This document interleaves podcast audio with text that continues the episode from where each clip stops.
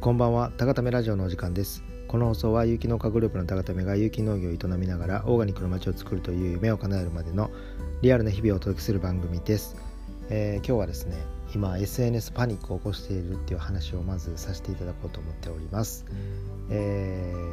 ー、まずですね年明けから、まあ、昨日も言ったんですけどというよりも最近あのインスタとフェイスブックと、えー、ツイッターとがラジオか。この、えー、ポッドキャストで発信をしててどこで何を発信したかだんだん分からなくなってき、えー、ている現状がありましてラジオもネタがたくさんあるんですけどなんかどれを話してどれを言ったかもうもう今あのわけわからなくなってきててなんか一応使い分けてるんで同じ発信はしたくないんですけどでもなんか違う発信しててもなんか発信する時って伝えたいメッセージがあるんで基本伝えたいことを、まあ、何言ってるかわからないこれぐらいパニックになってるっていうまずそのお話をさせていただきまして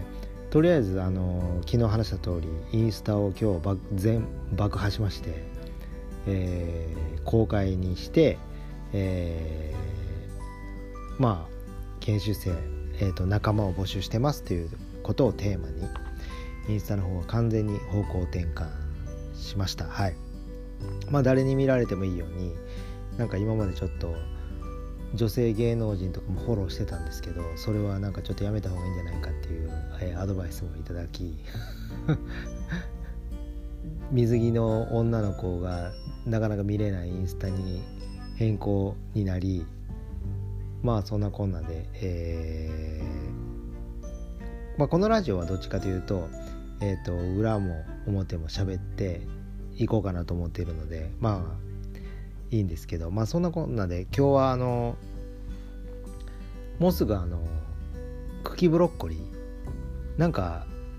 農家ってスティックセニョールって呼びたい呼びた呼びたがりがちなんですけどまあいわゆる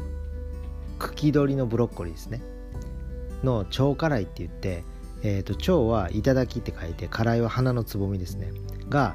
えー、中心からこうバーッと上がってくるんですよね。まあブロッコリーのもうちょっとちっちゃいやつですね。が上がってきてその腸辛いを収穫したら次底辛いって言って、えー、脇からね4本とか5本とか出てきてそれをずっとね取り続けてまあ途中追肥なんかしながら長い間取るブロッコリーなんですけどまあ、うちはあの通常のブロッコリーもこの時期育ててるんですけど明らかに茎ブロッコリーの方が、えー、たくさん育ってるんですね。まあ、というのも、あのー、普通のブロッコリーは中心のブロッコリーボコッと大きくなってまあ後からそ脇からも多少出てくるんですけどまあ中心のブロッコリーを大きくしてそれをパスッと取ったらもう基本的に終わりなんですね。でどうだろう、えー、有機栽培のブロッコリーなんで、まあ、どんなに高くても300円つくかつかないかなんじゃないんですかね。まあわかんないんですけど。でそれで終わっちゃうんですけど例えば茎ブロッコリーの場合は超辛い取ってまあ1つで300円にはならないですけどね、まあ、超辛いだったらまあ何本だ78本で150円とかかもしれないんですけど、まあ、肥料が切れて、えーまあ、この時期春虫がね飛び始めるまでは結構追肥追肥で、えー、肥料を与え続ければ長い期間取れたりするわけなんですよね。ってなったら普通のブロッコリーより、えー、茎ブロッコリーの方がその1株で取れる、えー、数は変わってくるんですね。要するにその1株で300円以上の、えー、茎ブロッコリーが取れれば普通のブロッコリーよりもこれは、えー、利益率の高いお野菜になるんですね。まあそういった感じで今日それもね、えー、インスタの方に書かせていただいたんですけど、まあ、よく農家が言うのって短種のいい野菜を育てろって言うんですけど短種っていうのは例えば1旦あたりの収益がいい野菜っていう言い方をするんですけど結構この短種のいい野菜っていうのがうーん分析甘かったりするんですよね。だか例えば1旦あたりにこの野菜を育てたら、えー、何も儲かるっていう感じなんですけどでもその野菜の収益って、まあ、例えば畑にいる時間とかもあるじゃないですかあの3ヶ月しかいなくてどれぐらい稼ぐどれぐらい稼ぐ野菜なのかと、まあ、唐辛子みたいに6月から1月までずっといてずっとなり続ける野菜とかもありますしその一概に短臭って言えないんですね。でもっと言ったら、えー、準備に時間のかかるものもあれば片付けに時間のかかるものも片付けにこう手間のかかるものがあったり、えー、収穫に手間のかかるものがあったり、えー、袋詰めに手間のかかるものがあったり、え虫取りに手間のかかるものがあったりこう人件費とかも含めて、えそれはもう経費もですよね。含めた全部含めた上でのその野菜の利益率の高さっていうのはこれはさまざまな要素が入ってくるんで結構感覚的になるんですね。でもそれをなんかその感覚を研ぎ澄まさずに、えー、売り上げた金額だけを見て単種いいねで、えー、実はすごく人件費がかかったりすごく B 品が多かったり、えー、長期間畑にいてその間収穫できなかったり、まあ、それだったらその間に2回別の野菜育てれば短所上がるよねってみたいなことに陥ってる農家さんが結構いるんで、まあ、ここのところはこれから農業始める方は本当にその野菜を、えー、どのぐらいの量栽培するかっていうのはもう本当にそこが全てになってくるので、えー、種をまいて苗を立てるもしくは種をまいて、えー、畑に直接直巻きする。以外に野菜を育てる方法ってないので何をどれぐらいの量育てるかっていうのは本当に売り上げに直結していくので、まあ、そのどの野菜をどれぐらいの量どの時期にっていう選ぶっていうのは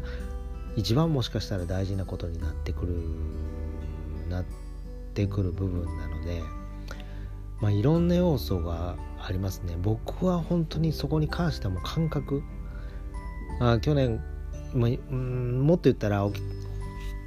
要素がありすぎるんですよね。さっき言ったみたいにあの、えー、手間のかかるものとか経費のかかるものとかもありますしもちろんお客さんに売りやすいものとかお客さんに売りやすい中でも個人の野菜セットに入ったら喜ばれるものとか、えー、産直で喜ばれるものとか、えー、コアな10人に1人が喜ぶものとかまあ、10人に5人が喜ぶものとか10人に8人10人中8人が喜ぶものとかそのさまざまな要素が野菜の個性があるんですね。まあ、もっと言ったらも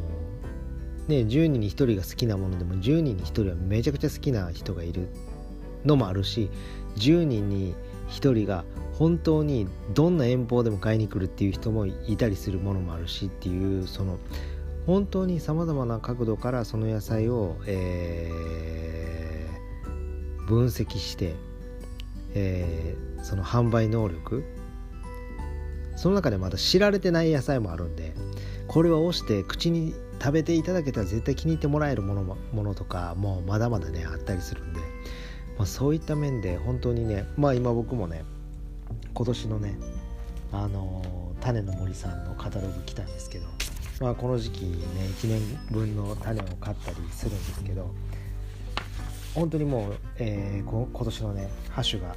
種まきが始まってきてますんでしっかりとね種を買って、え、そういう計画を立てつつね、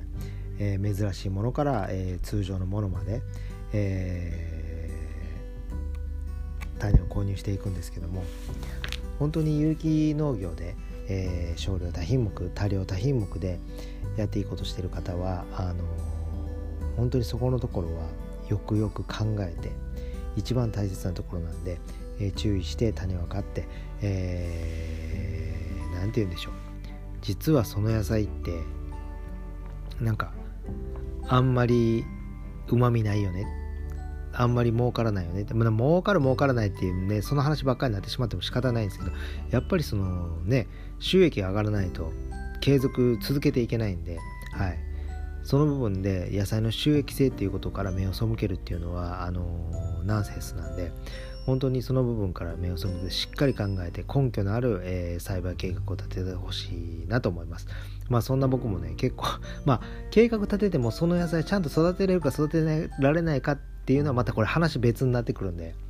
本当に去年も僕何個失敗したか分かんないぐらい失敗してるんで、はい、その代わり成功したものももちろんありますよ。じゃあ全部成功した時にすごい伸びしろだよねっていうのを楽しみに今年も1年始まりましたんではいまあ、そんな気持ちでね、あのお野菜育てている方は是非チャレンジしていってほしいと思います。はい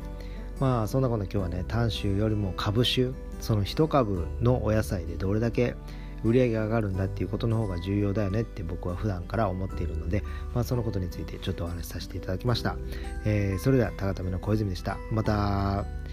明日。さよなら。